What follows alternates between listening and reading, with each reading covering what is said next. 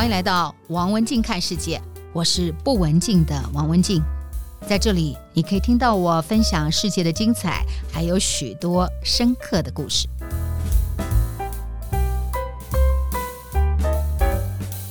一只螃蟹到底能够有多小？你见过只有一点三公分的螃蟹吗？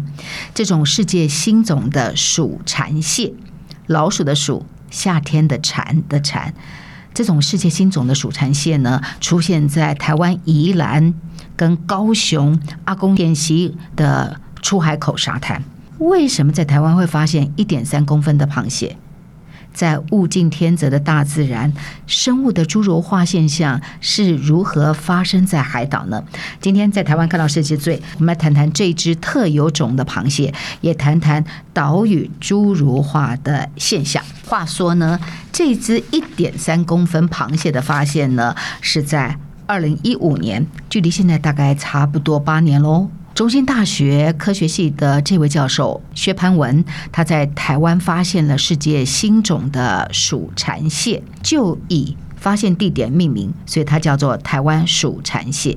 一般来讲，鼠蝉蟹主要分布在美洲啊、加勒比海啊，或是印度的海域。那么，这是第一次在东亚被发现。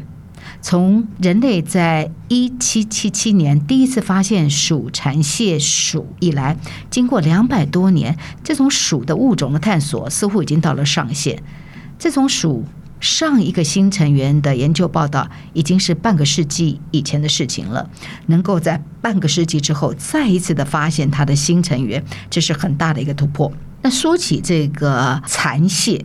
蚕蟹的外形跟蝉有点像，它不多半是出现在沙质的海滩，它喜欢在海水的涨退之间呢去觅食，所以蚕蟹它被称为浪花蟹，大家比较熟悉一点。那么因为它倒着爬行，所以在东部那边有人又叫它倒推噜的。那以前在全台湾其实都可以发现的，不过最近哈，因为西部的海域污染太严重了，所以现在大概只能在东部的海域。比较少污染的地方发现，我去年还在这个东部海域，还真的去抓了这个浪花蟹哦。这种蝉蟹它是腐蚀性的，它可以把海洋中死亡的动植物的尸体能够做分解成细小的细屑，让它可以更容易被微生物分解，所以对于整个环境生态是很棒的存在。那么我们就顺便介绍一下蝉蟹，蝉蟹跟鼠蝉蟹不太一样。那么蝉蟹也是一些在沙岸觅食鱼类的捕食对象，所以有些钓客常常会把这些腐掉的肉来作为。滩钓、沙滩垂钓的一个钓饵。不过，不同于几种腐蚀性的蝉蟹，我们这次中心大学的薛潘文教授他所发现的台湾鼠蝉蟹，它是属于滤食性的动物，所以它不容易被腐肉吸引而被发现。那么另外一个原因就是它的个体非常非常非常小，只有一点三公分，这也就是它这么多年以来一直没有被发现的很关键的原因，因为它太小了。这一次的研究过程当中，采集到的全部都是母的雌性，大概有三十多只，最大的一只是一点三公分，它最小还小到连一公分都不到，只有零点五四公分。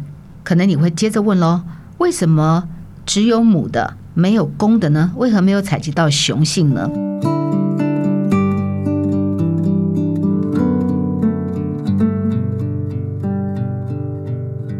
学者推测，可能是这种雄性的鼠蚕蟹呢，它具有侏儒化的现象了。因为比一点三公分、比零点五四公分都还要小，它体型太小了，所以一般的网是捕不到它了。这也是为什么在这一次的捕捉过程当中看到的都是母的，都是雌性的。那在这个发现也提到了侏儒化的现象，这就是我们今天要跟大家谈的岛屿侏儒化的现象。谈到生物的侏儒化，生物为什么会侏儒化呢？有一个非常非常重要的一个岛屿法则，不知道大家听过没？有岛屿法则理论，我们可以想象啊，如果我们把一群动物放在一个岛屿生活，那这群动物在若干年之后，它会跟原本在大陆生活的相同物种，到底会有什么样的不同呢？在这个研究，也就是由约翰布里斯班福特斯，他在一九六四年，也就是六十年前，他提出来的岛屿法则，他在这里头提出了一个看法。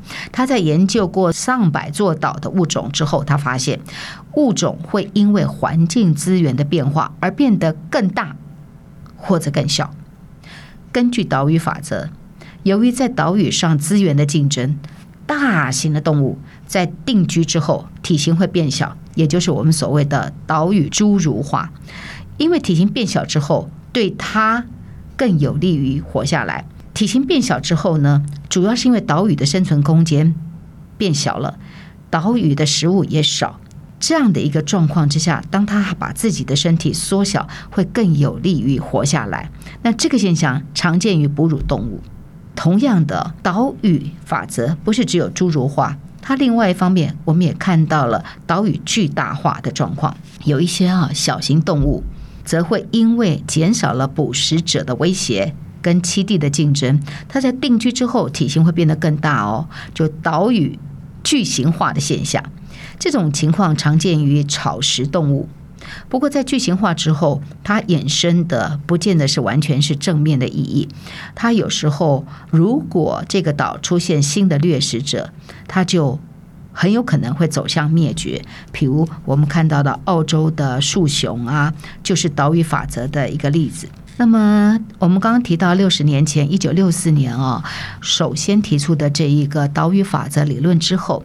一直到最近，这个研究都一直持续在被更多的学者投入，在了解到底怎么回事，到底有什么样的可能。我记得在二零二一年，在《自然生态与演化》的杂志上，由伦敦帝国大学的科学家团队，他们进行了一场研究。这个研究的规模很大，它扩及了一千多种的陆地动物。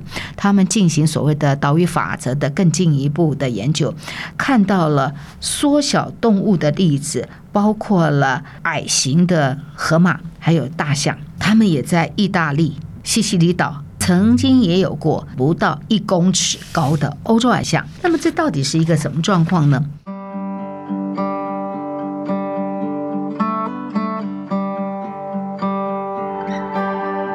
我们可以看到说。除了伦敦帝国大学的这群学者的发现跟发表的论文之外，事实上呢，岛屿的侏儒化现象，我们最极致、最极致可以看到的，就是在非洲马达加斯加岛外海的一个小岛，发现了一个迷你的变色龙。这个迷你变色龙有多小呢？全长不到三公分，这是世界上最小的爬行动物，也是最极端的岛屿侏儒化的案例。不知道大家有没有见过变色龙？一般的变色龙大约可以有十五公分到二十五公分。那么这一个新发现的迷你变色龙，它是不到一般的变色龙的五分之一。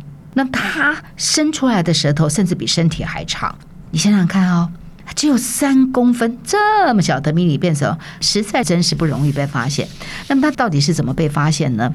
它的被发现呢，就是在二零一二年，也就大概距离现在差不多是十一年前呢，被德国跟美国研究人员组成的研究团队，他们在非洲外海的马达加斯加的外海有一个小岛，叫做诺西哈拉。这个小岛发现了这个迷你变色龙。这个迷你变色龙呢，跟我们刚刚提到台湾的这个蜀蚕蟹一样，非常难发现，因为它们非常小，非常小，所以呢。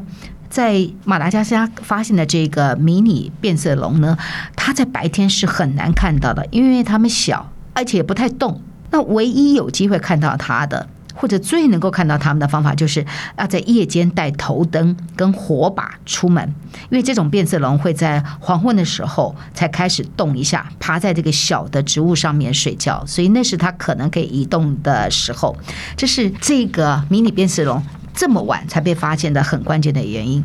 那么研究团队哈，在这个石灰小岛上发现的这个变色龙，也让科学家认为小岛上的物种为了适应受限的环境，随着体型演化会越来越小，也就证明了六十年前的这个岛屿侏儒化的这个现象，在迷你变色龙的身上再次看到。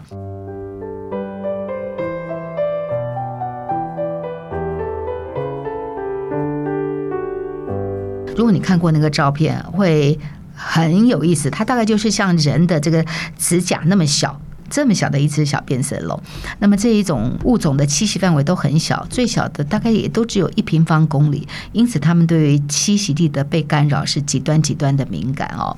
也希望它们呢还能够在这个地球上继续下去，因为科学家其实是蛮担心的，这些物种栖息地会受到外界的干扰，受到威胁。刚刚提到了啊，动物在岛屿上为了能够适应环境，它们会变小，空间变小，所以让它的摄食，就是它们的食物的摄取会变小，同时它们也会让怀孕，有的会让怀孕期也缩短哦，这是为了活下来，它们产生的演化。那么我们可以看到说，岛屿侏儒化。不只是在岛屿会发生，有的发生是在孤立的高山峡谷当中哦。所以，孤立的高山峡谷，它某一个状况其实也是岛屿化的状况的产生啊。这是我们看到岛屿侏儒化的情形。我们看到了动物为了活下来，在世界各地的物种，它们有很多不可思议的生存。我们除了赞叹他们的活下来的求生跟演化，除了赞叹这样生命的奇迹，我不知道怎么样能够形容对于这个世界的精彩。所以这世界从来不缺精彩，只缺探索，是吧？啊，下次一块去旅行，你会在不同的地方看到更多的精彩。有机会再跟大家分享我在南美洲厄瓜多外面的这一个岛 Galapagos。加拉巴哥群岛看到的这些物竞天择、非常精彩的动物世界，生存的各式各样有趣的生态，我们下次再见喽！这就是今天的节目内容，希望您喜欢。如果想听到更多有意思的节目，别忘了订阅和分享王文静看世界 Podcast。如果你是用 Apple Podcast 收听，也请你给我五颗星的评价或者留言给我。我是不文静的王文静，我们下次再见。